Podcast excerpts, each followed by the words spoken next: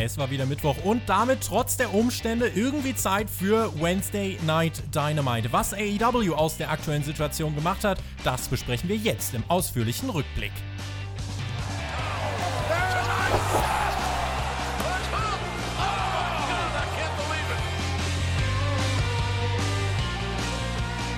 Donnerstag, der 4. Juni 2020. Ihr hört den Spotfight Podcast mit der AEW Dynamite Review. Double or Nothing ist Geschichte, das Aftermath aus der letzten Woche, das brachte einige frische Entwicklungen und wir wollen draufschauen, ob AEW dort weitermachen konnte und ob vor allem mein Podcast-Partner, meine bessere Podcast-Hälfte, in dieser Woche zufriedener mit dieser Show war. Wir sind, das vielleicht noch als Ankündigung im Voraus, nicht exklusiv auf Patreon zu hören in dieser Woche. Ich habe False Advertising betrieben. Ich möchte mich hiermit outen. Es tut mir leid. Ich habe verdrängt, dass Takeover am Sonntag stattfindet und nicht am Samstag. Ihr bekommt wie jede Woche hier auf YouTube fünf Podcasts komplett kostenlos zu hören. Und ja, da die Takeover Review erst in die nächste Woche rutscht, hört ihr in dieser Woche nochmal die Dynamite Review mit meiner Anwesenheit und der Expertise meines Podcast-Partners Alexander Bedranowski. Hallo! Jawohl, Tobi, ich bin auch wieder am Start diese Woche und schön, dass du nochmal unseren Schedule erklärt hast fürs Wochenende, wie sich da die Dinge ergeben auf unserem Kanal wegen der Takeover-Großveranstaltung in Your House. Und wir, wir kommen ja heute auch unseren nein, Zuhörern nein. in das Haus mit unserem Podcast. Ins ich, Ohr. Ich, ja, ins Ohr, direkt rein. Wir massieren euch die Öhrchen. Ja, der äh, User Dead888 hat letzte Woche noch geschrieben, hört bitte mit den schlechten Witzen auf, das ist NXT-Niveau. Oh. Naja, NXT bekommt jetzt, also Team Shackmack, weil sie ja immer meinen, sie sind die Unterdrückten, sie bekommen das volle Spotfight Spotlight, könnte man sagen, ja. Also NXT Review kam heute schon, findet ihr hier auf dem Kanal. Am Samstag gibt es auf Patreon die In Your House Preview und am Montag dann in der kommenden Woche direkt nach dem Event gibt es die Review zu NXT Takeover in Your House. Das ist aber jetzt auch genug NXT für diesen Podcast. Wir wollen schauen auf AEW Dynamite und diese Show eröffnete in dieser Woche mit einem kurzen Videopaket. Your Voices Matter, We Hear You, Black Lives Matter. Das als kleiner, schöner Hinweis zu Beginn. Danach sahen wir einen kurzen Rückblick auf die Vorwoche mit allen, die da so dabei waren. FTR, Brian Cage, die Promo von Cody, der Sieg von Jimmy Havoc und Kip Sabian, der Sieg des Jungle Boys und natürlich der absolut virale Hit der letzten Woche, Chris Jericho und unsere Boxlegende Mike Tyson. Ja, der in den Ratings circa 40.000 Zuschauer verloren hat. Alex, was war denn da los? Äh, ja gut, äh, also Ratings waren vielleicht nicht unbedingt das, was sich die AW-Fans und auch die AW-Chefetage erhofft haben von dieser Aktion mit Mike Tyson und Jericho. Aber du hast es ja schon selbst gesagt, es war ein viraler Hit. Und im Jahr 2020, da musst du das halt auch berücksichtigen, wenn du guckst, was hattest du für Ratings, was hattest du für eine Reichweite. Ansonsten hat Dynamite aber in der letzten Woche circa 20% an Zuschauern gewonnen, also doch ein insgesamt großer Zuwachs. 827.000 waren das im Schnitt, die beste Zahl seit Pandemie. Beginn. Es gab hier bei Dynamite das Show-Intro und dann sahen wir da wieder ganz viele Menschen sitzen. Britt Baker auf der ja, auf der, auf der Laderampe von irgendeinem so Buggy, über den wir nachher noch sprechen werden. Und ja, die Kommentatoren lieferten den Rundown der Card. Das ist eine vollgepackte Show, der wir uns jetzt widmen werden. Und los ging es mit dem Match um die AEW Tag Team Championship Titel. Die standen jetzt auf dem äh, Spiel. Aufgrund von Stadium Stampede waren sie eben nicht bei Double or Nothing ähm, verteidigt worden. Der Hangman war ja auch vorher einige Wochen nicht am Start. Insofern eine, wie ich finde, absolut logische Ansetzung.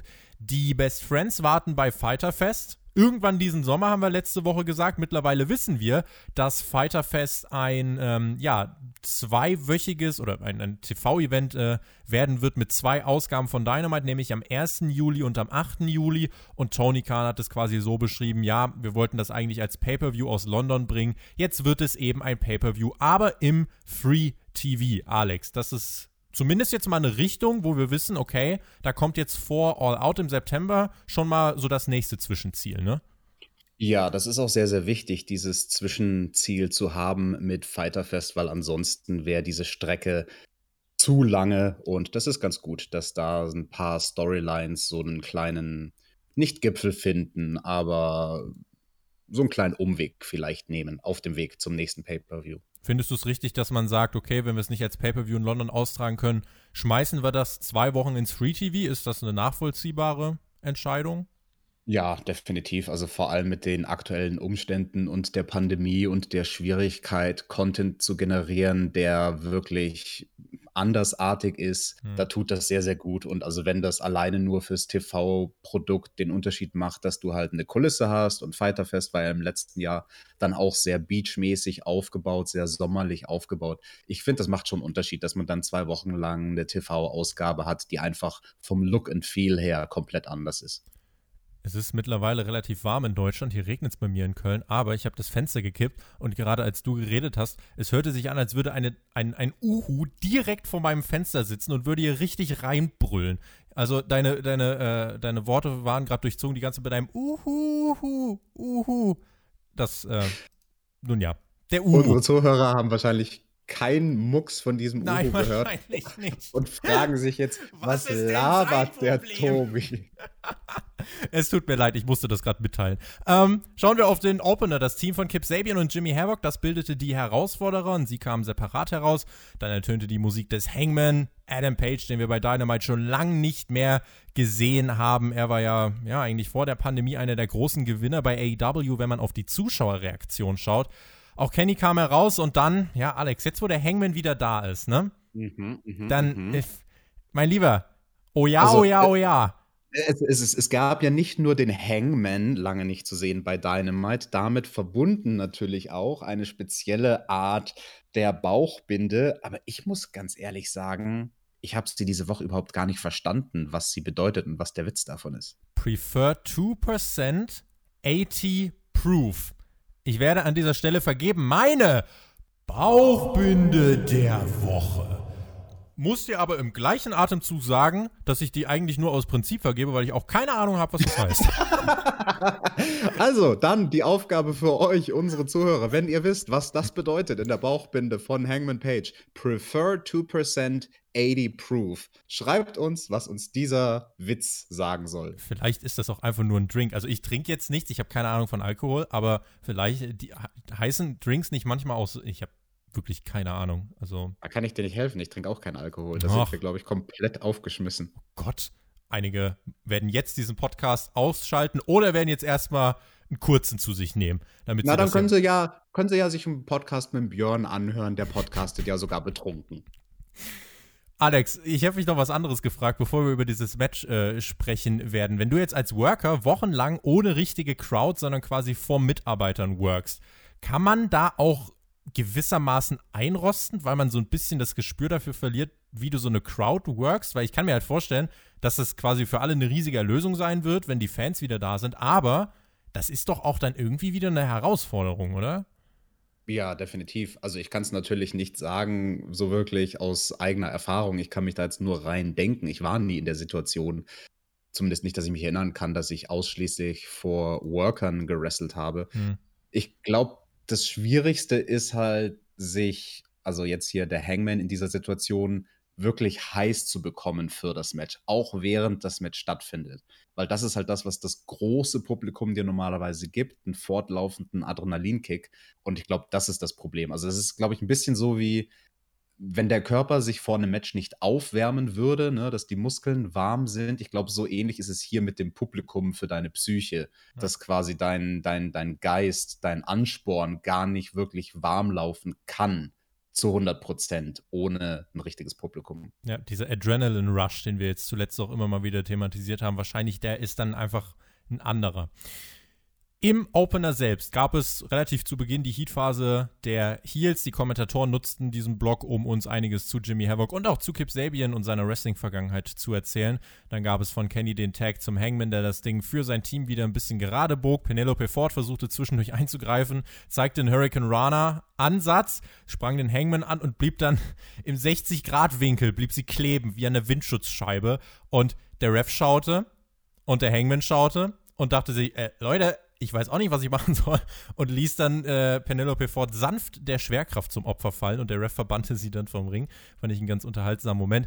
Gab dann später den Hottag zu Kenny, Hurricane Runner gegen Sabian und gegen Havoc. Von den Heels waren auch fast dauerhaft zwei Wrestler im Ring. Passenderweise wurde dann FTR eingeblendet, die auch äh, auf Twitter einiges an Radau gemacht haben. Die haben jetzt äh, immer dann während Dynamite zum Beispiel sowas gepostet wie Hashtag Tag Ropes um darauf aufmerksam zu machen, dass hier keine Regeln eingehalten werden. Nun ja, im Match haben sich Kenny und der Hangman dann hier und da mal einen Nearfall geholt. Auch die Heels holten sich äh, einen Nearfall und zwar nach einer Death Valley Driver, äh, nach einem Death Valley Driver in die Ringecke. Dann gab es einen Diving Footstomp von Kip Sabian und den DDT von Jimmy Havoc. Das war der große Nearfall für die Heels. Danach war es ein Free-for-All, Powerbomb und V-Trigger-Kombination äh, gegen Kip Sabian. Der war dann erstmal raus. Und dann Buckshot Lariat, V-Trigger-Kombination gegen Jimmy Havoc vom Hangman und von Kenny zum Sieg und zur Titelverteidigung, Alex. Jawohl, das war doch mal ein grundsolides Match, dass da die Titel nicht wechseln. Na gut, das war jetzt nicht so die riesige Überraschung. Ich fand ein Detail am Ende sehr, sehr schön bei diesem einen großen Nearfall, den das Heel Tag Team hatte. Das war dieser DDT von Jimmy Havoc. Sing the Sorrow nennt er diesen Move in Anlehnung an äh, Lyrics und Songtitel von AFI, mhm. eine Band, die er und auch ich sehr, sehr gerne hören und die auch seinen Look inspiriert haben und auch meinen damals. Und ähm, da, da hat, also da, da haben viele Sachen gut funktioniert bei diesem Near Fall. Allen voran die Positionierung von den Workern im Ring im Verhältnis zu der Hauptkamera. Weil das war ein ganz großer Unterschied zu dem, was wir bei WWE immer sehen. Bei WWE ähm, gibt es das, was den Wrestlern eingetrichtert wird, dass sie sich vor allem für das endgültige Finish immer so in Position drehen sollen für das Cover, nicht wie es zwingend immer natürlich wäre in einem Kampf geschehen, sondern für die Kamera posierend. Also, dass dein letztes Cover zugleich eine Pose in Anführungsstrichen für die Kamera ist, wo du mit deinem Kopf und deinem Blick Richtung Hauptkamera guckst. Und dann ja. hat man ganz oft diesen Effekt, den man beobachtet, dass Leute dann so über den Gegner mit ihrem Körper drüber floaten, also quasi nicht die kürzeste Strecke zum Cover nehmen. Sich noch auffällig in Position bringen halt. Ganz genau. Ja. Und das hat man hier nicht gehabt. Also dieses Cover war genau so gefilmt und ähm, hat sich halt so ergeben, dass Jimmy Havoc einfach direkt gecovert hat und genau mit seinem Rücken zur Kamera war. Was den großen Vorteil hatte, dass man das Gesicht vom Hangman nicht gesehen hat. Und das ist jetzt einer der großen Folgefehler, der mich bei WWE sehr, sehr oft nervt und nicht nur mich, sondern äh, viele Leute, die auf solche Details achten, dass bei Nearfalls du bei WWE, weil du halt fast immer den Blick der Akteure im Blick hast, siehst, ob jemand auskicken wird, weil du schon siehst, okay, derjenige, der gecovert wird, hat gerade die Augen offen und guckt zum Ringrichter mhm. und wartet nur drauf, wann der Ringrichter bei zweieinhalb ist, damit er auszählen kann. Und das war hier eben nicht der Fall. Wir haben nicht gesehen, ob ähm, der gecoverte Kenny Omega die Augen offen hat, ob er gerade mit dem Ringrichter kommuniziert. Oder der Hangman, wer auch immer gerade gecovert wurde, ja. Genau, Kenny wurde gecovert in dem Fall und das war sehr, sehr gut, weil ähm, das hat halt, also diese Positionierung hat Kenny ermöglicht. Ähm, ich weiß nicht, ob er es gemacht hat, aber ich würde schwer vermuten, dass er in dieser Situation den Ringrichter fragt, ist der Hangman in Position? Weil wenn Kenny gesagt bekommt, ja, der Hangman ist in Position, um das jetzt folgende Cover zu unterbrechen, dann muss Kenny nicht diesen awkwarden Kickout bei 2,9 machen. Ja. Das sieht man ja auch ganz oft in Tag Team Matches, dass zwar einer den Save macht fürs Cover, aber der andere war sich nicht sicher, ob sein Partner in Position war für den Save. Deswegen kickt er vorsichtshalber doch aus, was dann, um jetzt meinen Punkt zu machen, bei einem Finisher halt besonders ärgerlich ist. Also wenn ein Finisher quasi dadurch kaputt gemacht wird, dass der eine Wrestler auskickt, obwohl sein Partner den Save macht, dann, ja, dann macht das unnötigerweise den Finisher kaputt. Und das hat man hier eben nicht gemacht mit dem Sing the Sorrow von Jimmy Havoc. Und das fand ich wirklich sehr, sehr gut. Nach dem Match sahen wir nochmal kurz FTR und die Best Friends im Publikum. Ich fand diesen Opener gut. Das war jetzt kein Killer-Match oder so, aber als Opener, als Titelmatch, das passt für Dynamite. Das musste jetzt nicht auf einer Pay-Per-View-Card stehen. Kann man äh, ja, kann man genau so machen, knapp 14 Minuten. Äh, das war ganz gut. Jetzt haben wir äh, noch eine Sache, die ich vielleicht klarstellen möchte, weil das auf Social Media jetzt immer vielleicht mal aufkam. Es gab vor wenigen äh, Tagen den tragischen Tod, es ist im Moment echt fürs Wrestling eine furchtbare Zeit, den tragischen Tod von äh, Danny Havoc. Und äh, da kam ab und zu die Nachfrage, hat er denn was mit Jimmy Havoc zu tun und so weiter. Ähm, Alex, du kennst beide sehr gut und ähm, wir werden am Wochenende mal in so einer kleinen, einfach Special-Nachschlagfolge auf Patreon werden wir da nochmal so ein bisschen drüber quatschen, einfach so ein paar persönliche äh, kleine Stories, die ihr zusammen erlebt habt, äh, du und Danny Havoc. Wir haben ja jetzt in den letzten Tagen auch schon viel miteinander geschrieben. Äh, hast du vielleicht auch mit Jimmy Havoc irgendwie Kontakt nochmal gehabt und darüber geschrieben, über, die, über den tragischen Tod? Mit Jimmy habe ich nicht über den Tod von Danny gesprochen, aber mit anderen Deathmatch-Workern, mit äh, Nick Mondo und Drake Younger, also Drake Würz, dem Ringrichter von WWE. Hm. Und ja, natürlich, also tragische Sache. Also hat mich sehr, sehr schwer getroffen. Ich sag's dir ganz ehrlich. Also ich hatte das bisher nicht in meinem Leben, dass mich der Tod von jemandem so sehr getroffen hat wie dieser. Also ich habe zwar Verwandtschaft verloren, eine Cousine, die sich umgebracht hat oder die Großeltern verloren.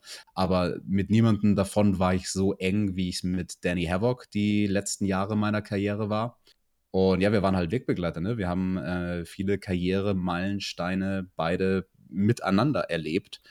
Und deswegen war es mir einfach ein großes Anliegen, dass wir das dann noch machen. Ähm, ja, dass ich einfach die, die Plattform hier nutzen kann mit unserem Podcast, einfach ein paar Geschichten zu erzählen, die wir gemeinsam erlebt haben weil ich finde, das ist immer eine schöne Art und Weise, ähm, ja, ich wollte sagen, eine schöne Art und Weise, genau, sich ja. an jemanden zu erinnern. Also das ist, glaube ich, äh, oftmals besser, als nur in Trauer zu versinken, wenn man auch die schönen Momente sich nochmal in den Kopf ruft. Und das würde ich dann dort ganz gerne machen. Die eine Frage von dem Zuhörer kann ich tatsächlich beantworten. Jimmy Havoc, Danny Havoc, ob die was miteinander zu tun haben. Nein, der Nachname, den Jimmy gewählt hat, der kommt wegen dem Sänger von AFI. Ich hatte es ja gerade angesprochen, dass er ein sehr, sehr großer AFI-Fan ist von dieser Band und deren Sänger heißt mit Nachnamen Havoc. Und das ist das Tribut von Jimmy.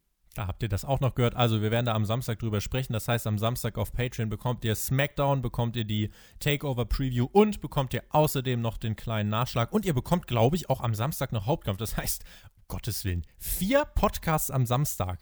Jesus Christ. Also wir hauen wirklich einmal alles für euch raus, aber so gehört sich das. Alex, ich wollte mir für diese Dynamite-Ausgabe einen Rant zurechtlegen.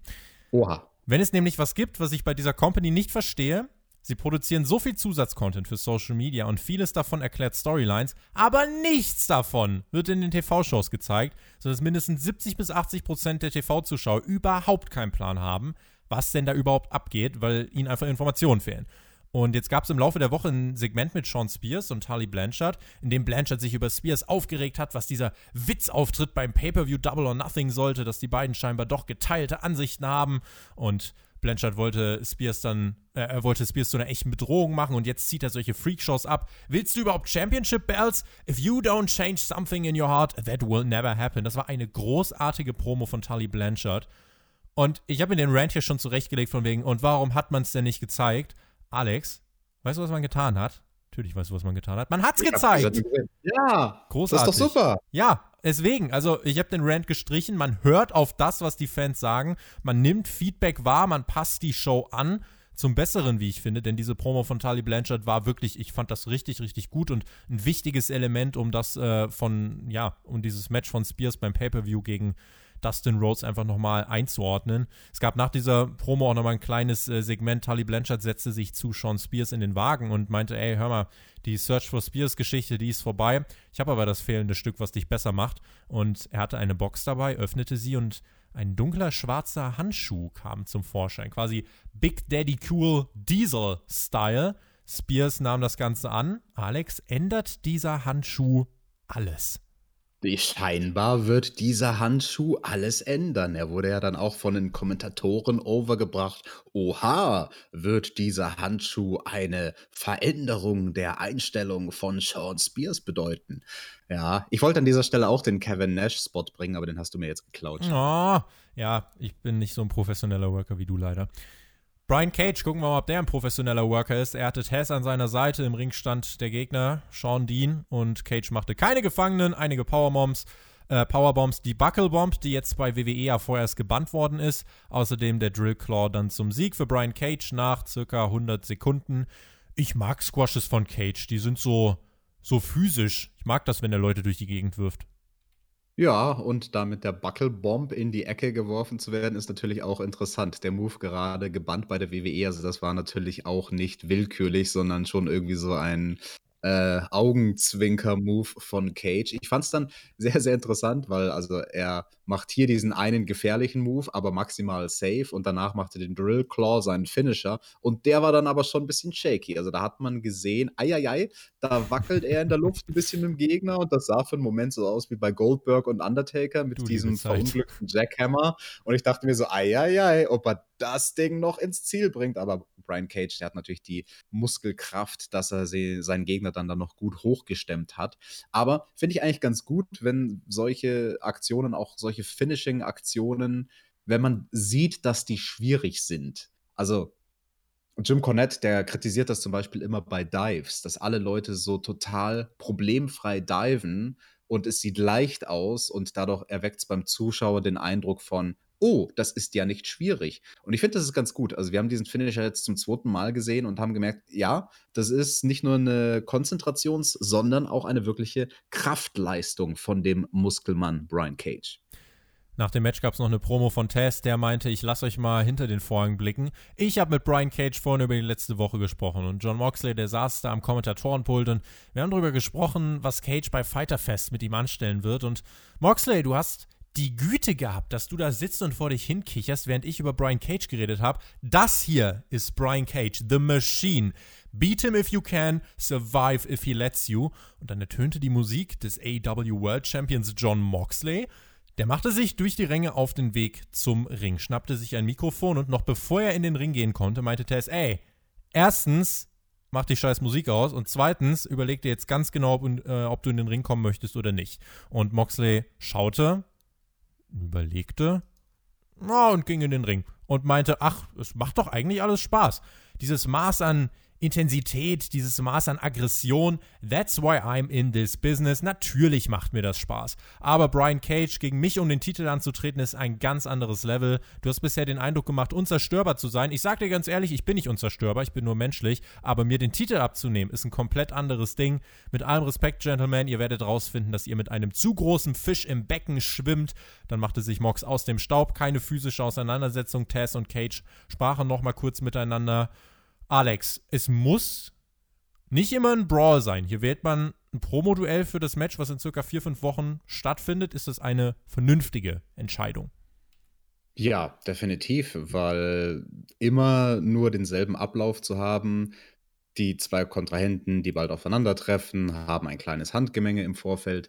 Das wird halt schnell langweilig. Das hatten wir im Prinzip auch erst mit der letzten Storyline von Moxley mit Brody Lee. Da wurde es ja physisch an einigen Stellen im, im Vorfeld zum Pay-per-view-Match.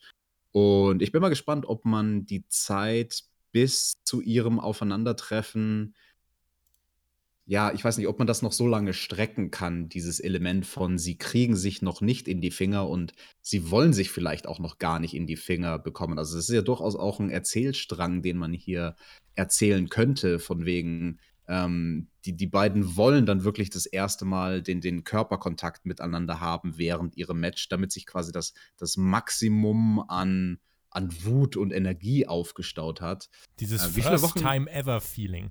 Darum genau. geht's, ja. In vier, fünf genau. Wochen ist Fighter Fest. Also am ersten und am. Ja. Also in vier Wochen ist Woche 1 und in fünf Wochen ist Woche 2.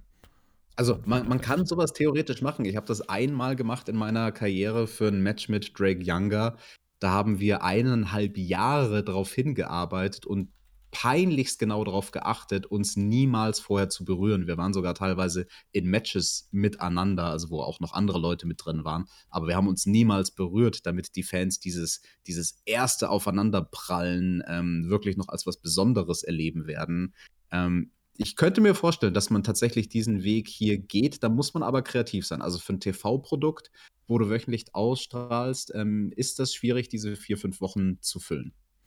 Ich fand die Promo ordentlich. Der Punkt von Moxley ist klar geworden, dass das Tess aufgeregt hat, dass Mox letzte Woche gegrinst hat. Ist klar geworden, dass Brian Cage ein Monster ist. Ist klar geworden und insofern solides Promosegment. Earlier today, wir waren auf einer Baustelle. Lance Archer und Jake Roberts gingen ihrer Freizeitbeschäftigung nach und verprügelten einen armen kleinen Mann mit Rey Mysterio-Maske.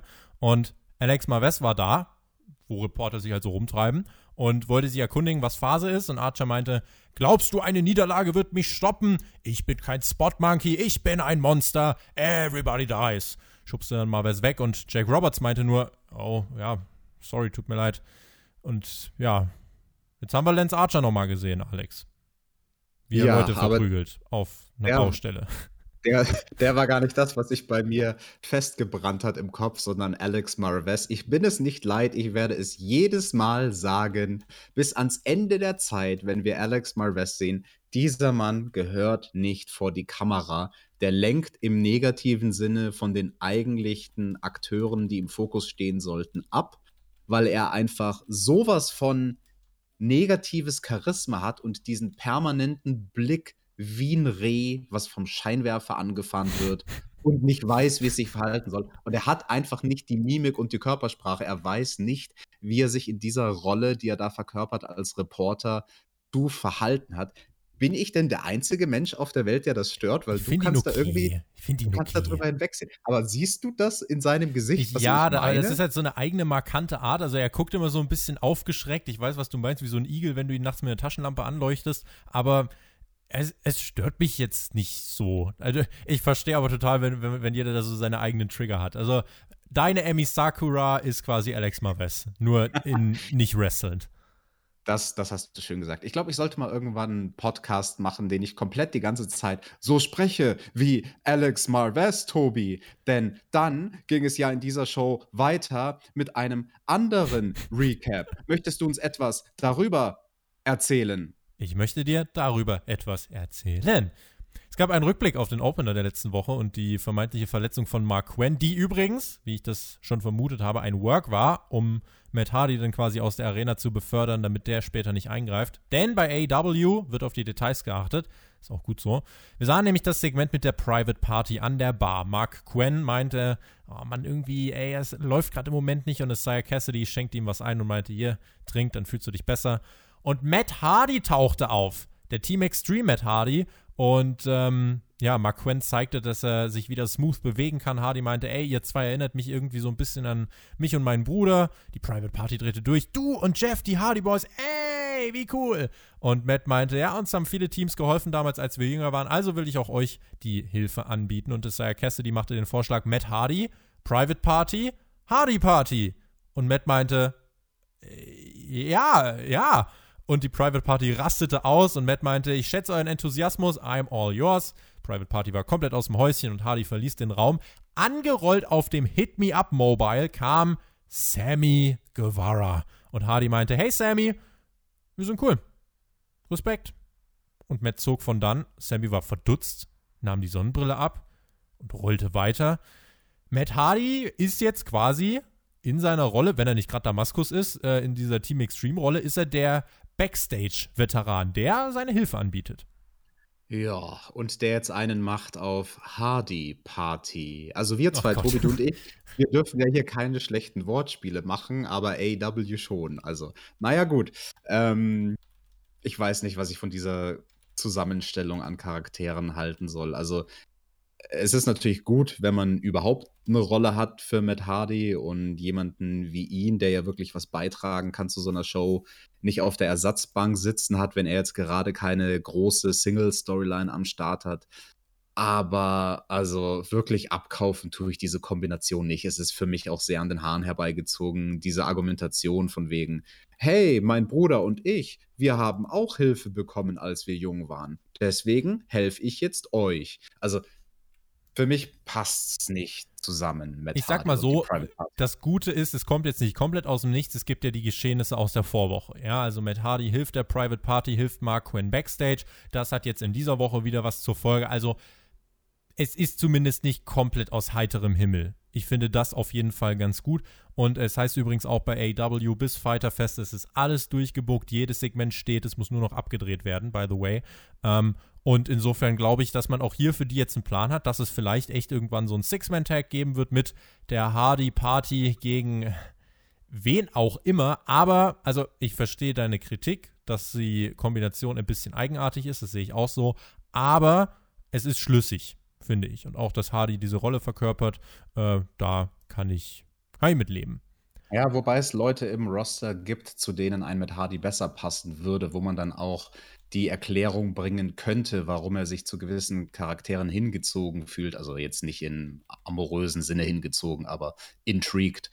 Darby Allen zum Beispiel, der wäre einer, ein Daredevil, der Matt an seinen Bruder erinnern würde, weswegen er versucht, ihm Rat zu geben, damit er sich nicht mit seinen riskanten Manövern umbringt. Das würde ich sehr viel eher abkaufen als Personenkonstellation. Stimmt. Ja, ich glaube, Darby Allen vertraut gerade nicht mehr so vielen Leuten. Jetzt nach der Geschichte naja. mit Tess, äh, ich weiß nicht.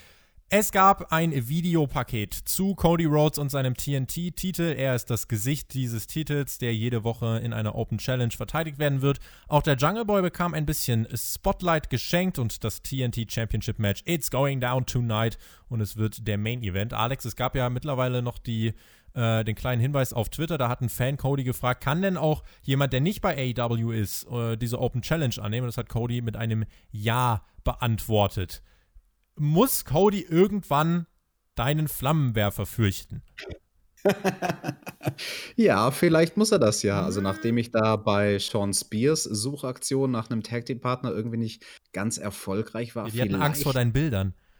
Ja, das wird es wahrscheinlich gewesen sein. Aber hat der Cody denn Angst vor Blut? oh. Foreshadowing at ThumbtackJack auf Twitter, schaut mal beim Alex vorbei und dann wisst ihr, was ich mit diesen Bildern meine. Das ist crazy, was der Alex dazwischendurch teilt. Es ging bei Dynamite in die Werbung und danach sahen wir das nächste Videopaket. Diesmal ging es oh, um toll. John Moxley und Brian Cage und um Fighter Fest. Every Championship will be on the line bei diesem Doppel-Event, 1. und 8. Juli. Das habe ich vorhin bereits erwähnt. Weiter ging es dann mit einem Videopaket zu Mike Tyson und Chris Jericho. Es wurden die Headlines eingeblendet. Auch der YouTube-Kanal wurde eingeblendet mit dem Hochschießen, mit den hochschießenden Viewerzahlen. Der Plan ist soweit aufgegangen, äh, dass es diesen Bass gab. Wir haben das ja am Anfang schon mal vorhin angerissen. Nicht ganz so groß, wie er hofft, aber es gab einen. Diese Woche gab es erstmal keinen Hinweis auf Mike Tyson. Ich bin mal gespannt, was sich in den nächsten Wochen in den Quoten tut bei äh, bei Dynamite und inwiefern dann vielleicht Mike Tyson noch eine Rolle spielen wird oder nicht. Wir sahen dann, äh, wie Tyson nach dem Segment letzte Woche gesagt hat, dass er sich eines Tages um Jericho kümmern wird. Jericho legte sich backstage noch mit Colt Cabana an und die beiden klären das Ganze jetzt im Ring. Und dann gab es das Match von Chris Jericho und Colt Cabana bis hierhin, Alex. Äh, eine lange Recap-Werbe-Promo-Clip-Strecke.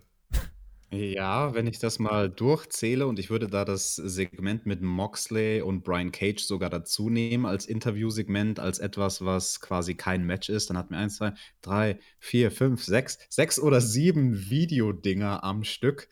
Ähm, und das war nicht das einzige Mal in der Sendung, dass wir zugeschüttet wurden mit solchen Elementen, die nicht direkt Wrestling-Matches sind fand ich auch zu viel. Also ich entnehme es ja auch deinem Ton, dass es dir auch too much war. Ja, war es. Also ich fand es tatsächlich, ähm, und vor allem die Art und Weise, wie es halt produziert war, ne? Es ist halt sehr dieser Being the Elite YouTube-Stil gewesen und nicht so dieses, das ist halt TV. Also das gilt jetzt gerade für die Segmente, die dann irgendwie so Backstage oder auf einer Baustelle gefilmt wurden. Die ansonsten diese Videopakete, diese Hype-Pakete, das fühlte sich halt an wie Werbung. Also quasi wirklich wie einfach Werbung zwischen der Show äh, und jetzt nicht wie irgendwas, was jetzt die Show noch so richtig, richtig weiterbringt. Ich meine, das Videopaket mit Cody und dem Jungle Boy, das fand ich cool. Äh, aber ob ich dann nochmal den Rückblick auf Tyson und Jericho brauche und ach, ja, ja, war, war ein bisschen zu viel. Wenn du es anders verteilst, geht's, aber so war es vielleicht doch ein bisschen too much. Chris Jericho gegen Colt Cabana. Cabana kam heraus und auch Jericho kam heraus und sein Song wurde interpretiert von Sammy G auf die maximal schlechteste und asynchronste Art und Weise. Ich bin ganz ehrlich, ich hätte es, glaube ich, diese Woche nicht gebraucht. Bin eigentlich dafür, dass Jericho und der Inner Circle nach der Niederlage bei Double or Nothing weniger Spirenzchen machen und ernster werden. Finde ich das hier fast schon ein bisschen over the top, dass Sammy da jetzt schief und asynchron Judas rausgrölt. Dennoch natürlich, Alex Sammy Guevara ist großartig und macht trotzdem aus der Zeit, die er bekommt, fast eigentlich das Maximum. Genau, maximize your minutes. Also ich fand das trotzdem ein lustiges Segment, ein kleines Zwischenspiel sozusagen, trotz deiner Kritik, die ich auch absolut äh, verstehe, aber mich hat es unterhalten. Ich fand es auch interessant, dass wir, während er da gesungen hat, im Publikum wieder gesehen haben, die, ja, unser, unser Bunny Ellie, die sich mal wieder an Cutie Marshall rangeschmissen hat, aber so richtig ordentlich. Und dann hat Excalibur am Kommentar auch nur so gesagt, von wegen, apparently Judas is a Make-out-Song. Also ganz rumgemacht haben sie noch nicht, aber also Bunny, dürfen wir sie überhaupt noch Bunny nennen? Ist sie noch Bunny oder ist sie jetzt, wieder Ellie? Ellie? Okay, ja, die, die, die macht sich heran an den Typen. Ja, ah. ja. Aber auch da hat man nie irgendwas erklärt irgendwie, ne? Also, das Gucken war halt einfach mal, so. Ja. Die machen halt jetzt einfach rum. Sie verfolgt bestimmt einen heimtückischen Plan. Oh ja, oh ja. Und am Ende landet Cutie Marshall bei der Dark Order. Wie immer. Jake Hager war auch mit am Ring. Colt Cabana schaltete ihn mit einem Moonsault vom Middle Rope aus, gab einen guten Start von Cabana, aber Jake Hager griff nochmal ein. Sammy fuhr im Hintergrund, das fand ich ganz lustig, fuhr die ganze Zeit auf der Stage äh, vor der Hardcam mit seinem Hit Me Up Mobile herum und feuerte Jericho an. Cabana kämpfte sich aber zurück nach dem Flying Apple und im Splash gab es sogar den Nearfall für Cabana. Und ja, der Move hieß Flying Apple, also der fliegende Apfel. es gab den oder das Setup für den Superman-Pin von Cabana. Jericho kontert das wunderschön in den Lion Tamer, die Words of Jericho oder Boston Crab Submission, wie ihr es nennen möchtet. Und Cabana hielt durch, kämpfte sich zu den Seilen. Jericho dachte, er hat gewonnen, bezeichnete Aubrey Edwards wieder als Shitty Referee. Und Aubrey schaute ihn an und schnaufte nach dem Motto: Na, was willst du machen? Die Referees sind eh immer die Assis. Nochmal der Nearfall für Cabana nach dem Avalanche Frankensteiner. Einroller von Cabana wieder nur bis zwei und man baute das weiter auf. Auch die Crowd wurde lauter. Und dann, Cabana wollte gerade Anlauf nehmen in der Ringecke, macht aber irgendwelche Blödeleien. Und dann, out of nowhere, der Judas-Effekt und immediately, Alex, der Sieg für Chris Jericho. So schnell kann es vorbei sein. Sammy fuhr im Kreis, hat sich gefreut. Hager jubelte. Ich fand, das waren relativ kurzweilige zehn Minuten. Krass, zehn Minuten. So lang ist es mir gar nicht äh, hängen geblieben im Kopf, was ja eigentlich. Dann stimmst du mir eigentlich indirekt ist. zu. Indirekt stimme ich dir zu. Ähm, ich verstehe auch das Booking total, dass man es so gemacht hat. Was anderes hätte auch keinen großen Sinn ergeben. Äh, nichtsdestotrotz, äh, ein Teil von mir war irgendwie so ein bisschen enttäuscht, weil die Match-Ansetzung an sich durchaus sehr, sehr interessant ist. Also wenn man sich mal überlegt, was man da für Veteranen im Ring hat mit Colt Cabana und Chris Jericho, ich kann mich auch nicht daran erinnern, dass die jemals irgendwo aufeinander getroffen sind. Und also unter anderen Umständen, wenn die beiden wirklich viel Zeit gehabt hätten und das Ganze mehr competitive gewesen wäre, ohne Eingriffe von außen und so, dann hätte das auch eine ganz andere Art Match sein können. Aber das war nicht der Job, den die beiden an diesem Abend hatten. Sein Job hat dieses Match erfüllt. Und eine Sache, die fand ich sehr kurios, als Hager einmal eingegriffen hat. Da war Colt Cabana nämlich draußen auf dem Apron und Helga hat ihn quasi so, ja, also nicht mal auf der Höhe von der Kniekehle gefasst, also mehr so die, die, die Rückseite von seinem Unterschenkel und ihn da so geschubst. Und das hat scheinbar gereicht, dass Colt Cabana über den Turnbuckle drüber flippt und auf der anderen Seite vom Ring, außerhalb vom Ring zu landen kommt. Superman-Kräfte. Ja, Superman-Kräfte scheint Hager zu haben. Hager stand halt die ganze Zeit auf dem Hallenboden. Also, also wie das physikalisch funktioniert haben soll, mit diesem kleinen Schubser, dass Cold Cabana da den Flip macht, das soll mir mal einer erklären. Hast du dich die Videopakete zu Jake Hager vor ein paar Wochen gesehen? Der ist doch ein Tier. Der trainiert richtig. Ich will ein Technik bei Taz Video haben, was erklärt, wieso Paul Cabana da einen Flip machen musste. Dann würde Technik bei Taz offiziell in dieser Ausgabe dann noch die Physik widerlegen. Mensch, dann, dann können wir eigentlich auch alles bleiben lassen. Nun ja, äh, ich fand es für die 10 Minuten eigentlich, wie gesagt, ich fand es kurzweilig und das war äh, solid Stuff, hat den Zweck erfüllt. Ich habe hier nichts zu meckern.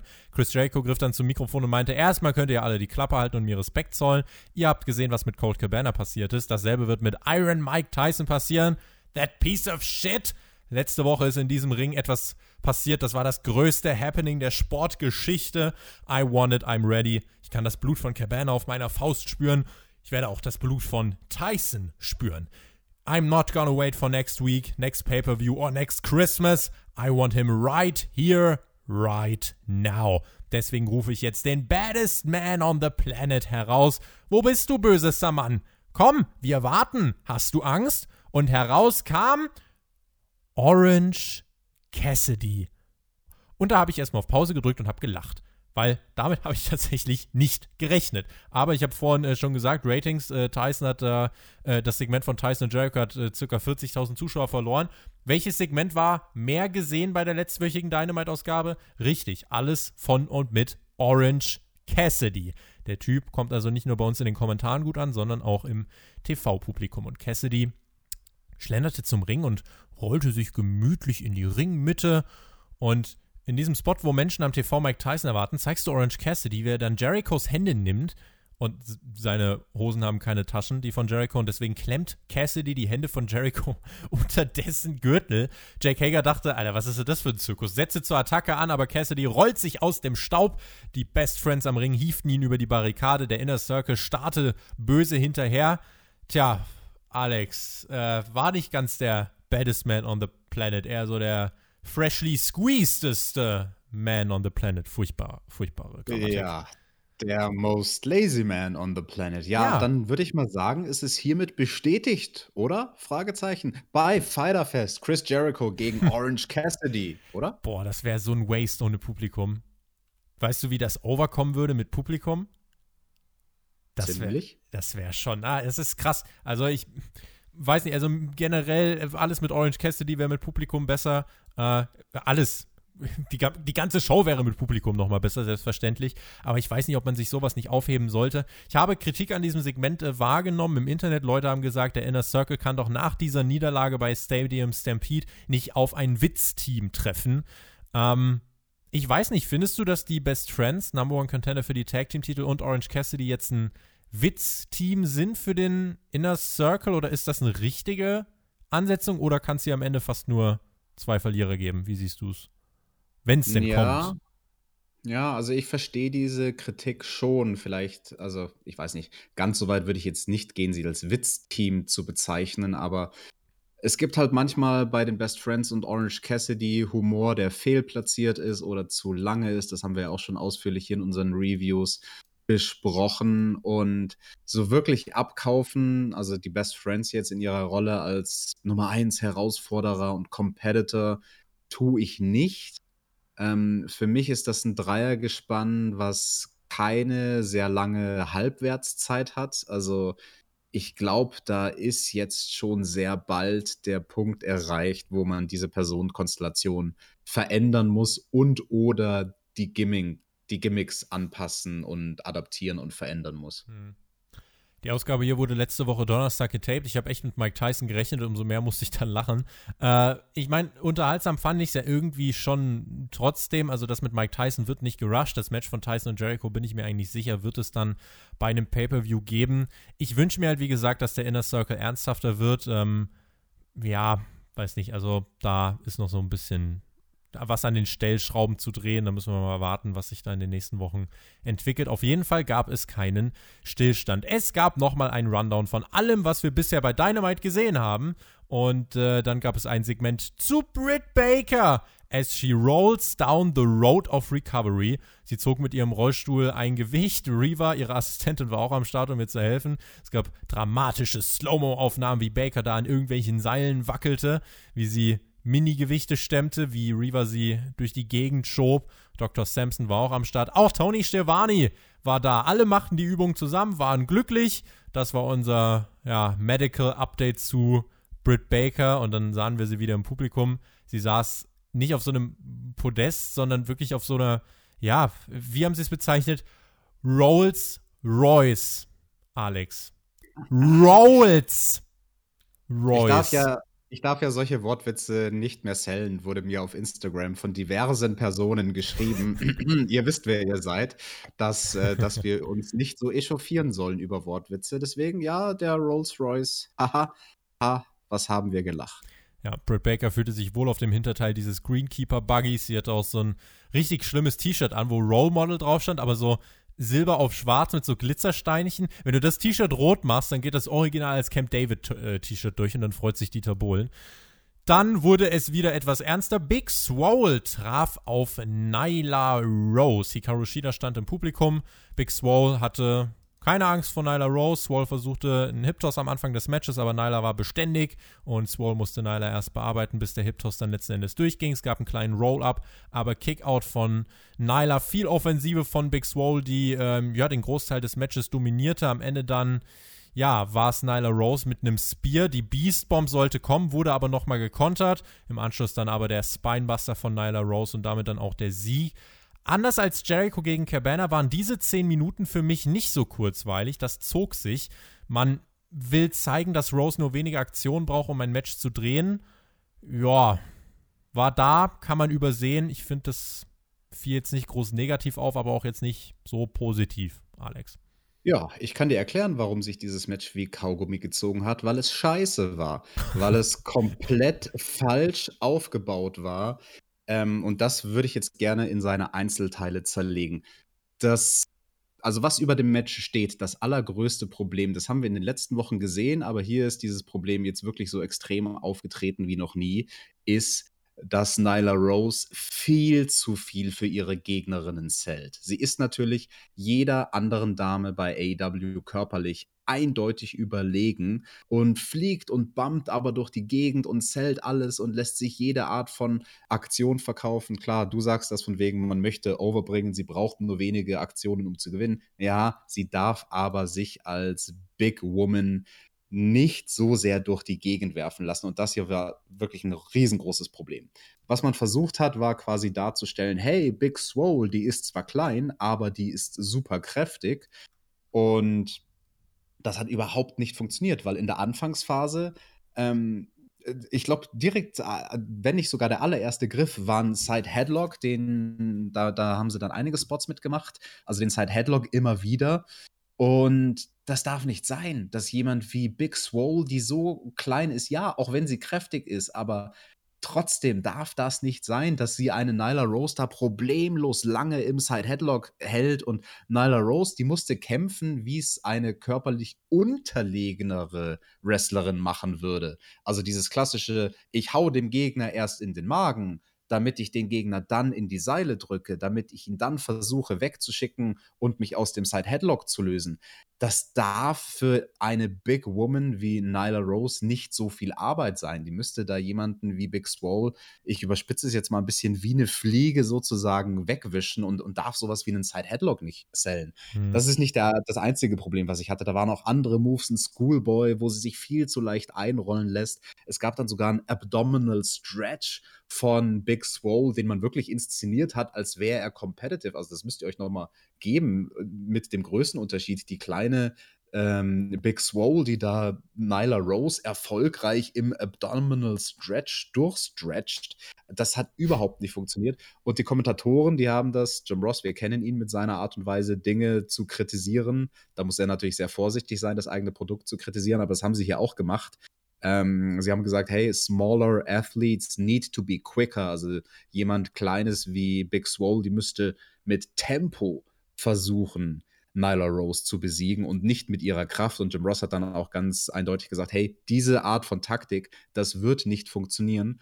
Und das große Problem ist halt, da sehen beide Akteure dumm aus. Big Swole sieht dumm aus, weil sie die falsche Taktik anwendet, weil sie sich quasi im Gimmick überschätzt und denkt, äh, sie kann hier mit Kraft die körperlich überlegene Gegnerin besiegen. Und Nyla Rose sieht dumm aus, weil sie die ganzen Aktionen zählt. Also Boah, da würde ich mir wirklich einen Producer wünschen für so ein Match, der den beiden realistisch sagt, was sie machen sollten und äh, was absolutes Wunschdenken ist. Ja. Ähm, ja, also und dann auch wieder der, der Wendepunkt in dem Match kam, das war auch von der Psychologie genau um 180 Grad verkehrt, weil als Big Swole dann das gemacht hat, was sie eigentlich von Anfang an hätte machen sollen, nämlich Tempo ins Match bringen, sobald sie das gemacht hat, wurde sie ausgekontert.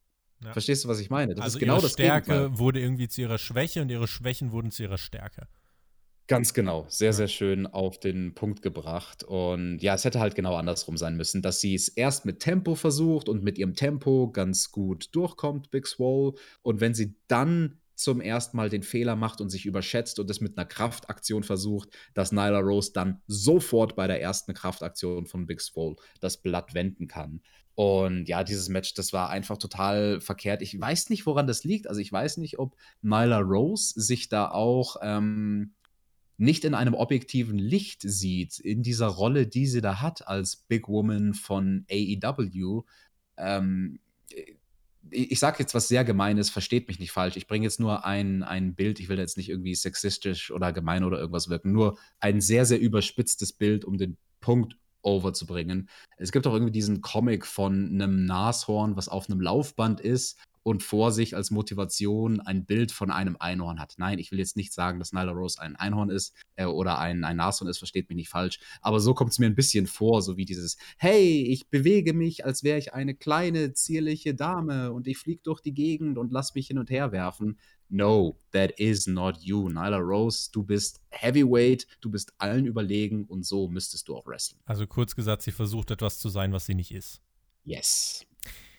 Dem kann ich nichts weiter hinzufügen. Wir gehen weiter in dieser Show mit Tony Schiavone und äh, Big Swole. Es gab das Interview direkt nach dem Match und äh, Swole meinte, ja, die zwei Monate Pause, die haben mich schon genervt und Britt Baker brüllte aber recht früh in die Promo rein und meinte, ich bin hier und los Reva, zeig es ihr. Reva legte den Rückwärtsgang ein, damit der Buggy in die Guarding Rail fuhr und Big Swole fast überfuhr. Aber Reaver war brav und äh, hielt vorher an und Britt meinte, na los, komm schon. Big Swole dachte, alright, dann du willst kämpfen? Dann kämpfen wir. Schnappte sich einen Stuhl und Britt meinte, ey, du kannst mich nicht angreifen, ich bin verletzt. Los, Reaver, Abmarsch. Vorwärtsgang und dann ist der Buggy wieder abgehauen, hat dabei noch irgendwas anderes umgefahren, das konnte man hören, das fand ich lustig. Und Swole warf Baker den Stuhl hinterher und nettes Detail, MJF schaute sich die Szenerie mit Wardlow an und meinte, ey, Shivani, ist alles deine Schuld. Hab kurz gelacht, Alex. Ja, Shivani ist an allem schuld, was mit Britt Baker zu tun hat. Ich fand das ja sehr, sehr witzig, dass diese, ähm, also als dieses Vehikel, dieser Rolls Royce, die Guarding Rail gecrashed hat, das hatte mehr Impact als vor ein paar Wochen, mit Cody. Wo, wo Cody in die Guarding Rail gefahren ist. Das muss man sich mal geben. Ja, äh, ja, Reva ist halt eine halsbrecherische Fahrerin. Ja, also die will's wissen. Geht aufs Ganze. Earlier today, Klappe die zwölfte. Tony Schiavone interviewt Darby Allen. Es war die Show der, äh, der, der Kommentatoren und der Interviewer. Der Doc gab bekannt, Darby kriegt keine Rindfrei äh, Ringfreigabe. Und, ähm, keine Ringfreigabe. Keine Ringfreigabe, Alex. Jetzt bleib doch mal ernst. Darby bekommt keine Ringfreigabe, hat sich im Casino Ladder Match gegen Brian Cage äh, oder nach einer Aktion von Brian Cage verletzt. Darby meinte, life is one big joke. However, Cage, I'm gonna get the last laugh. Und hat gemeint, ja, wir sehen uns früher oder später. Und ich glaube, Alex, weißt du, wo der Weg Darby hinführen wird? Und ich wünsche mir sehr, dass das passiert. Ich glaube, Darby wird derjenige sein, der Cody den TNT-Titel abnimmt. Ich glaube, das wird passieren. Ja, Darby ist definitiv jemand, der diesen Titel sehr, sehr gut gebrauchen könnte. Aber ich denke, vorher sehen wir ihn dann vielleicht äh, doch gegen Brian Cage. Ja, Boah. durchaus interessantes Match. Ja, das ist dann tatsächlich sehr breit gegen äh, Lauchstatur. Also granted, Genau, das, das, ist dann ein Match, das muss sich Nyla Rose mit Big Swole zusammen anschauen, weil da werden die beiden Leute natürlich so wresteln, wie sich's gehört. Der Big Man macht die Big Man-Aktionen, Darby versucht es mit Geschwindigkeit. So wie es in einer perfekten Welt sein sollte. Das exklusive Interview mit Tony Schiavone und FTR stand an und Schiavone spulte für die Dynamite-Ausgabe hier echt einiges an Kilometern ab. Die drei saßen im ja, Foyer eines Hotels, so sah es aus. Oder es ist das Spotfight Clubhouse. Äh, weiß nicht, also mm. könnte es natürlich auch sein. Und Giovanni meinte, offensichtlich natürlich die erste Frage, Leute, wofür steht eigentlich FTR? Und Dex Harwood, der ehemalige Scott Dawson, meinte, FTR ist keine Tagline, das ist für uns eine Lebenseinstellung. Cash Wheeler, der ehemalige Dash Wilder meinte, es ist unser Motto, dafür stehen wir Fear the Revolution. Now that we are here at AEW, wir sind jetzt hier im Hotspot der Wrestling Revolution und deswegen ist das doch eigentlich ganz passend. Und Tony meinte, AEW hat ja die besten Tag Teams und dann hat FTR schnell gesagt, ja, jetzt haben sie das beste Tag Team. Wir hatten jetzt anderthalb Jahre Zeit, um uns zu überlegen, was wir machen wollen. Und ja, guck mal, wir haben hier Butcher Blade, Santana Ortiz, wir haben hier die Lucha Bros, die komplett für das Gegenteil von dem stehen, was wir als Tag Team, äh, als Tag Team Wrestling verstehen. Es gab die äh, Tag Team Champions, die nicht mal ein Team sind mit Kenny Omega und äh, dem Hangman Adam Page. Und Tony meinte, ja, aber die Young Bucks habt ihr ja jetzt noch gar nicht erwähnt. Und FTA meinte, alle warten auf dieses Dream Match. Ganz ehrlich, für uns ist das kein Dream Match. Wir saßen hier und mussten ertragen, wie die Bucks Awards über Awards für ihre Matches bekommen haben, wie Dave Meltzer darüber sprach, dass sie der moderne Midnight Express sind. Glaubst du, das macht uns glücklich? Wir wollen ihn nicht, oder wir wollen nicht versuchen, mit ihnen das beste Tag Team Match aller Zeiten zu haben. Wir wollen den aufs Maul hauen und gewinnen. Und von uns aus in drei Sekunden. Wir wollen keine Entschuldigung, wir wollen keine Ausreden. Wir wollen dieses Match, wenn die Young Bucks bei 100% sind. Und am Ende des Tages wollen wir, dass ihr Kommentatoren zu uns kommt und sagt, damn, in den letzten 1,5 Jahren wart ihr die ganze Zeit das beste Tag Team der Welt. Das Interview wurde dann erstmal beendet, aber wir sahen noch, wie Tony nach dem Interview meinte, coole Sache. Ich dachte eigentlich, dass FTR steht für, naja, Fuck the Revival. Und es war ausgepiept und ich habe herrlich lachen müssen, weil das war so ein, so ein herrlicher, herrlicher, schöner Moment. Und dann rumpelte es kräftig und äh, aus dem Obergeschoss kam der Butcher und Blade angebutschert. Ihr müsst äh, erst durch uns durch, sonst wird das hier nichts, haben sie gemeint. Und FTA meinte, what we did wasn't personal, that was business, because we are businessmen. Wenn das für euch was Persönliches ist, ey, dann klären wir das nächste Woche im Ring, also relax. Dann warf Cash Wheeler Blade noch eine Wasserflasche entgegen. Viele Menschen, tatsächlich auch viele der AW Dark Enhancement Talents, äh, hielten Butcher und Blade davon ab, FTA zu attackieren. Die machten sich locker lässig aus dem Staub und meinten noch, relax. Alex, das erste Segment mit Inhalt von FTA bei AEW. Was ist dein Takeaway? Ja, jetzt habe ich eigentlich nur noch eine Frage. Wofür steht es denn FTR? Tobi, in deinem Kopf, was, was, was, möchtest du, dass FTR bedeutet? Ich möchte, dass es heißt Fuck the Revival, aber es heißt Fear the Revolution. Fear Aus the Revolution. Gründen. Warum haben sie das dann hier nicht gesagt? Naja, weil man, also Revival ist, glaube ich, noch getrademarkt von WWE. Aber Revolution doch nicht. Äh, Revolution haben sie ja gesagt. Fear the Revolution. Aber Fuck konnten sie nicht. Oder wolltest du Fuck the Revolution? Fick die Revolution, also, Alex. Nein, jetzt muss ich wirklich fragen, also im Ernst, haben, haben sie gesagt, es steht oder könnte stehen für Fear the Revolution? Genau, äh, wer hat es gesagt? Wir haben zwei Beispiele gebracht, wofür es stehen könnte. Ne? Es war so, hey, wofür steht FTR? Und sie so, entweder Fear the Revolution oder, und dann haben sie noch irgend so ein anderes Beispiel gebracht. Ich glaube, es heißt Fear the Revolution und dafür stehen sie jetzt. Nee, also das ist nämlich, also sie haben definitiv sich nicht festgelegt. Ja. Und das ist im Prinzip mein, mein, ich weiß nicht, ob es ein Kritikpunkt ist, aber ich fand es sehr, sehr komisch, das nicht zu etablieren und das so offen zu lassen, als ja, es kann bedeuten, was auch immer jeder möchte. Zum Beispiel. Heißt quasi, sie wissen es wahrscheinlich noch nicht. Oder? Ja. Wenn sie mehr ähm, anbieten.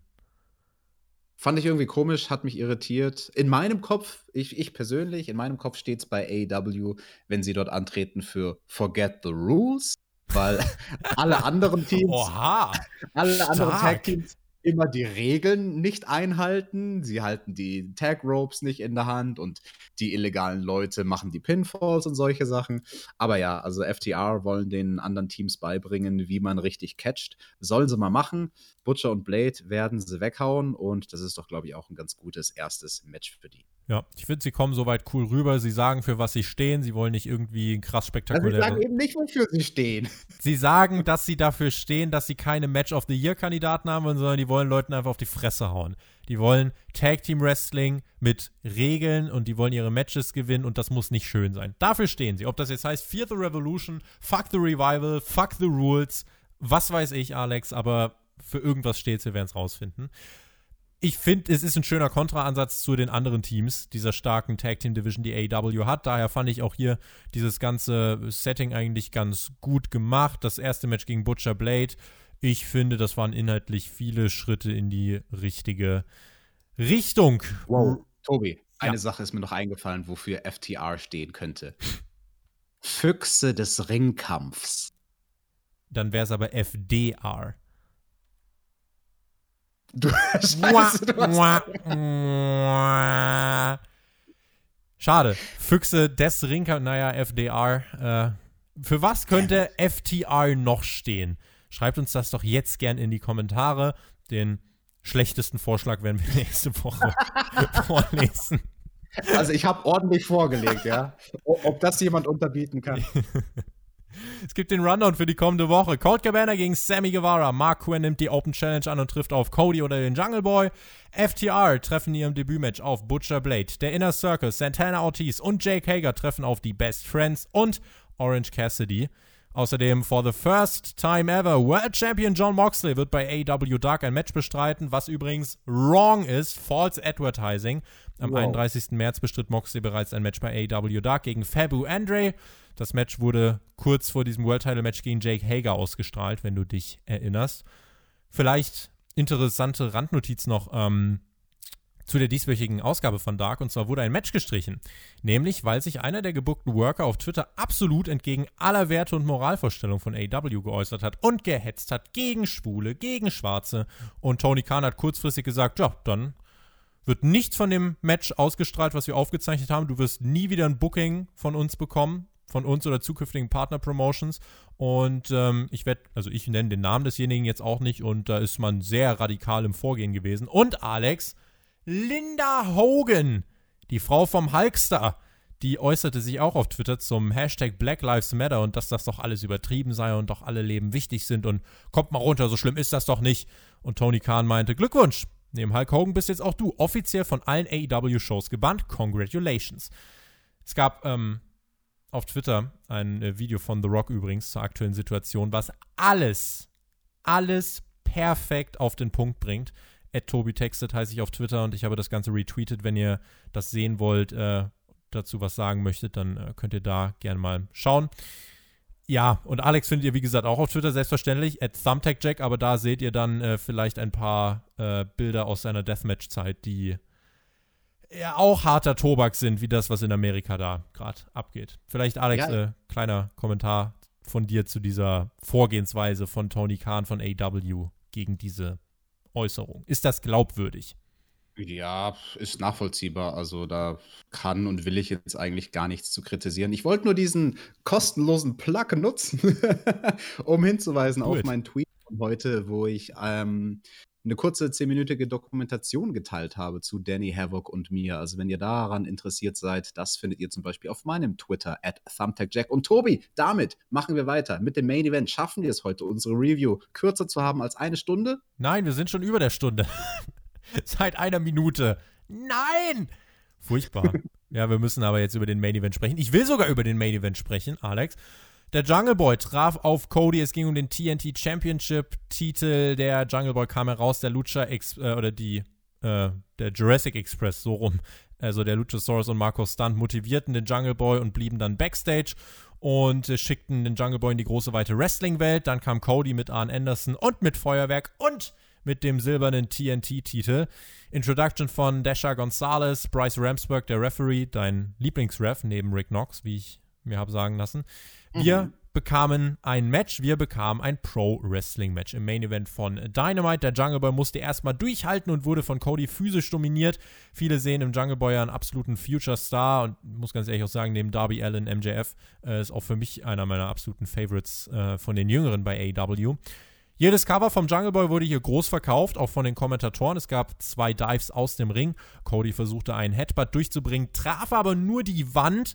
Der Jungle Boy legte sich indes mit MJF an und fragte, How's your chest? Da habe ich kurz lachen müssen. Irgendein anderer Dude stand da noch hinter MJF und Wardlow, der sich irgendwie mit äh, dem Jungle Boy anlegen wollte, wo ich überhaupt keine Ahnung habe, was das für ein Typ war. Aber alles nur Ablenkung für Codys Spot, natürlich nach dem Headbutt gegen die Wand. Blut, Alex, ein Element, was Cody oh. oft einsetzt, vielleicht, auch das habe ich als Kritik wahrgenommen, zu oft, Fragezeichen. Ich weiß es nicht. Also, wenn er das jetzt konsequent in jeder Titelverteidigung macht und diesen Titel 100 Wochen am Stück verteidigt, dann hat er irgendwann Uff. so eine wulstige Stirn wie manche Leute, die wie sein auch, Vater. Wie sein Vater, die, die, genau, die auch zu viel gebladet haben. Das lenkt dann zumindest ab von dem Tattoo. Vielleicht ist das ja der Plan. Ich hoffe, es passiert nicht jede Woche. Ich muss sagen, hier diese Match hat es, wie ich finde, keinen Abriss getan. Also hier war es wirklich. Nee, ähm, finde ich, ein gutes Element, was nochmal wirklich Intensität dazu gebracht hat. Und der Spot war ja auch, das wirst du mir bestätigen können, maximal safe. Also Headbutt in die Wand und dann der Blade Job, das tut ja an sich keinem weh. Nee, außer der Rasierklinge, der tut das am meisten weh. Sie wird aber nur benutzt, muss ja so. Ähm, Und das war, ja, natürlich äh, dramaturgisch alles sehr richtig und wichtig. Cody hatte äh, vor der äh, Werbepause, die es in diesem Match gab, noch den, ähm, da war so ein Tisch in der Timekeepers Area, den hat er bewegt und äh, der kam aber erstmal nicht mehr äh, zum Tragen in diesem Match. Und beide waren dann auf dem Top Rope, stürzten durch diesen Tisch außerhalb des Rings. Cody stand als erstes wieder auf im Ring, Einrollversuch vom Jungle Boy, Kickout, Crossroads. Und äh, ja, richtiger Drill in die Matte rein. Also der Crossroads hat gesessen, wurde auch gut gesellt. Und ja, das war der Sieg für Cody. Der zeigte seinen Respekt gegenüber dem Jungle Boy. Äh, mir ist aufgefallen, die Schulter von Cody ist so groß wie der Kopf vom Jungle Boy. Um das mal noch erwähnt zu haben. Ja, der Sieg für einen blutigen Cody, der Main Event Spot für den Jungle Boy. Kommende Woche heißt es dann Cody gegen Mark Quinn. Cody half dem Jungle Boy noch auf. Der Jurassic Express und Codys Anhang kamen noch heraus, das Nightmare Collective. Und, ähm, nee, nicht das Nightmare Collective, das war das furchtbare Stable von Brandy, ne? Um Gottes Willen. Ja, die, die, die, haben wir gestrichen aus ja, unseren Köpfen. Die, Gott sei Dank. Ja, die Nightmare Family kam heraus, sagen wir es so. Äh, alle umarmten sich, zollten sich Respekt. Feuerwerk für den Jungle Boy, der mit Cody posierte. Das waren die letzten Bilder. Alex, das war für mich der Inbegriff von. Dieser Titel ist da, um jungen Talenten Spotlight in einem TV-Main-Event zu geben. Und deswegen fand ich das von der Inszenierung äh, hier wirklich sehr gut. Das Match selbst war gut. Sie haben nicht alles rausgehauen, was sie hätten raushauen können, aber für das, was es sein sollte, war das ein sehr runder Abschluss. Ja, da stimme ich zu. War ein gutes Match. Allerdings dieser Table-Spot am Schluss, ich glaube, der hat verraten, dass ihnen die Zeit davon gelaufen ist, weil die beiden sind so schnell wieder aufgestanden. Mhm. Also, das waren Stimmt. literally keine 10 Sekunden. Und ich meine jetzt keinen 10-Count vom Referee, wo er langsam zählt. Eins, zwei, sondern einfach normale 10 Sekunden. Sie sind da durchgeknallt. Übler Cody ist aufgestanden dann, ja. Cody ist sofort aufgestanden. Also, aber wirklich so wie, keine Ahnung, wie wenn du, weiß ich nicht, einen Elbow Drop machen würdest und dann stehst du halt direkt wieder auf. Ja. Und aber er hat ja diesen Spot eingesteckt. Also er war ja derjenige, der mehr davon abbekommen hat als der Jungle Boy. Wo ich mir und denke, diese Show ist doch getaped und ihr könnt doch von diesen 100 Videopaketen doch mal eins rausnehmen. Also mhm. das, ja, aber das Ganz ist genau. halt die Sache. Also, das ist wirklich, das, das konnte ich mir nicht erklären, warum sie, also, ja, es ist getaped. Warum, warum bleiben sie da nicht einfach liegen und zählen das Ding länger? Also, das hat, egal unter welchem Blickwinkel du das betrachten möchtest, keinen Sinn ergeben. Also, du könntest jetzt versuchen, dir an den Haaren was herbeizuziehen, von wegen, oh, sein Adrenalinkick war so groß, weil er hat das Blut verloren und das hat Adrenalin freigelöst und das hat ihn Schmerz unempfindbar gemacht und deswegen ist er sofort nach diesem schlimmen Stunt wieder aufgesprungen. Aber also ich kann euch das aus eigener Erfahrung sagen, so ein Bot, dieser Stunt, vor dem hätte ich auch Respekt mit all den Sachen, die ich gemacht habe habe. Das war kein einfacher Stunt. Und natürlich, also bei den meisten Aktionen und Spots, die du einsteckst, vor allem wenn es halt so große Stunts sind, klassischerweise bleibt ein Wrestler ja dann erstmal fünf Minuten liegen. Vor allem, wenn es irgendwie, keine Ahnung, ein Multiman-Match ist und du fliegst durch den Tisch und dann machst du erstmal fünf, sechs Minuten nichts und dann stehst du langsam auf, wo du natürlich in der Realität schneller aufstehen könntest.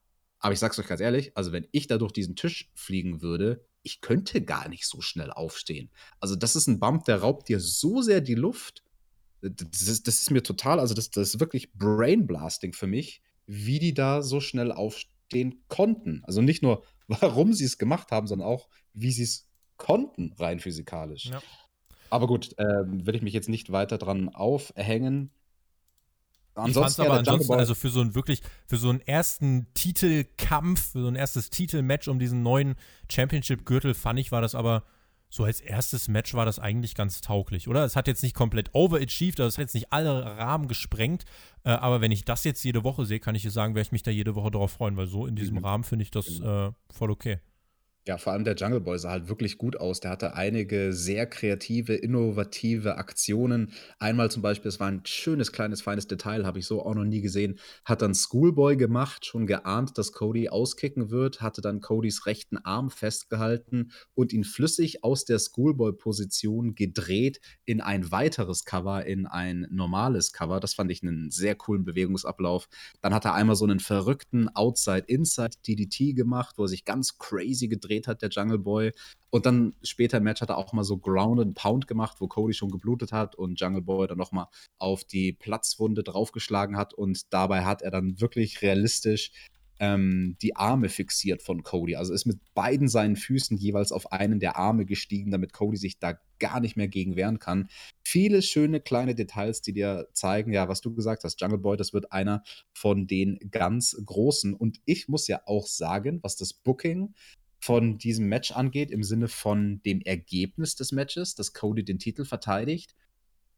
Natürlich habe ich es vermutet, wie eigentlich alle, denke ich. Ja. Ich war mir aber nicht zu 100% sicher. Also es gab diesen kleinen skeptischen Teil in mir, der sich gedacht hat, man könnte durchaus auch, wie man es aufgebaut hat, von wegen Cody sagt, Open Challenge, ich werde den Titel jede Woche verteidigen, bumm, und in der ersten Woche verliert er ihn. Und es wird ein Titel, der erstmal vielleicht, keine Ahnung, sogar jede Woche wechselt und im ersten Monat vier Titelhalter hat, einfach um zu zeigen, wie umkämpft die Division ist. Aber das wäre ein sehr, sehr zweischneidiges Schwert gewesen. Ja. Damit lässt du einen Titel natürlich auch sehr, sehr schnell Kann unwertvoll aussehen. Dann, ja. Genau. Und ähm, ja, also ich bin gespannt. Schreibt uns auch gerne in die Kommentare, was eure Vermutung wäre, wie lange das jetzt anhalten wird, dass Cody jede Woche diesen Titel verteidigt als Workhorse und wie, wie lange wird das gehen? Wird das, I don't know, ich, ich kann da wirklich keine Prognose machen. Ich glaube, das, das wird schon so ein Wochen, vier, fünf Monate, Monate geht das, glaube ich. Halbes Jahr, würde ich fast sagen. Also der Titelwechsel wird groß. Vielleicht, ja, vielleicht all out, wir wissen es nicht. Schauen wir mal. Vielleicht auch, ähm, ja, irgendwann dann im Herbst bei einem Pay-Per-View, wenn dann nochmal irgendwie sowas kommt, à la Full Gear, wir wissen es nicht. Schauen wir mal. Alex, eine Stunde zehn geht dieser Podcast. Wie fandst du Dynamite in dieser Woche? Viel zu viele Videopakete und dafür, dass wir eigentlich zwei relativ große, zumindest interessante Titelmatches hatten, eines ganz am Anfang der Show, eines ganz am Ende der Show, dafür ist es dann trotzdem nicht hängen geblieben als eine wirklich Wrestling-lastige Show. Also ja. es gab auch nicht das eine Must-See. Also wer diese Ausgabe nicht gesehen hat, der hat um ehrlich zu sein, nichts verpasst. Ähm, Den Main Event kann man sich angucken. Ja, aber war trotzdem kein Must-See und nichts war furchtbar bei dieser Show. Also ich glaube, mir würde jetzt kein Segment einfallen, wo ich sage, boah, das ging so überhaupt gar nicht. Aber ob es diese Zusammenstellung von vielen, vielen videolastigen Sachen gebraucht hätte, ich glaube ja nicht. Ich stimme dir zu, das war eine Show mit sehr vielen Segmenten, keine wirklich langen Matches. 14 Minuten war der Opener lang und das war auch das längste Match bei dieser Show. Der grundsätzliche Ansatz, jetzt zwei Wochen nach dem Pay-Per-View zu sagen, hey, weniger Wrestling, mehr Segmente, das halte ich grundsätzlich nicht für falsch. Aber in dieser Woche hatte ich irgendwie auch das Gefühl, ich sehe so eine lange, so ein langes YouTube-Video als eine professionelle TV. Also es kam mir mehr vor wie ein YouTube-Clip oder mehrere YouTube-Clips aneinander geschustert äh, als eine professionelle TV-Show. Also ich finde, dafür, dass es eine Postproduktion gab, äh, hätte man hier und da, finde ich, noch optimieren können. Auch gerade die Showstruktur, das wirkte alles ein bisschen hölzern in den ganzen Übergängen und so. War nicht das, was ich von einer Top-TV-Produktion erwarte. Meine Meinung, äh, Schwung verloren hat man jetzt nicht so wirklich, also man bemüht sich da schon, also du merkst, da ist ein Plan dahinter, es gibt mit Fighter Fest jetzt das nächste Ziel. Und ähm, mein Highlight war das TNT Championship Match, ein Lowlight, wie du schon sagtest, gab es jetzt in dem Sinne nicht, einiges plätscherte halt jetzt vor sich hin, äh, ergab aber alles eigentlich im Rahmen seiner Möglichkeiten Sinn. Und insofern eine solide Ausgabe von AEW Dynamite in dieser Woche von meiner Seite. Genau. Ein kleiner Nachtrag, doch ein Lowlight im Sinne von, das war wirklich schlecht gab's, das war das Damenmatch.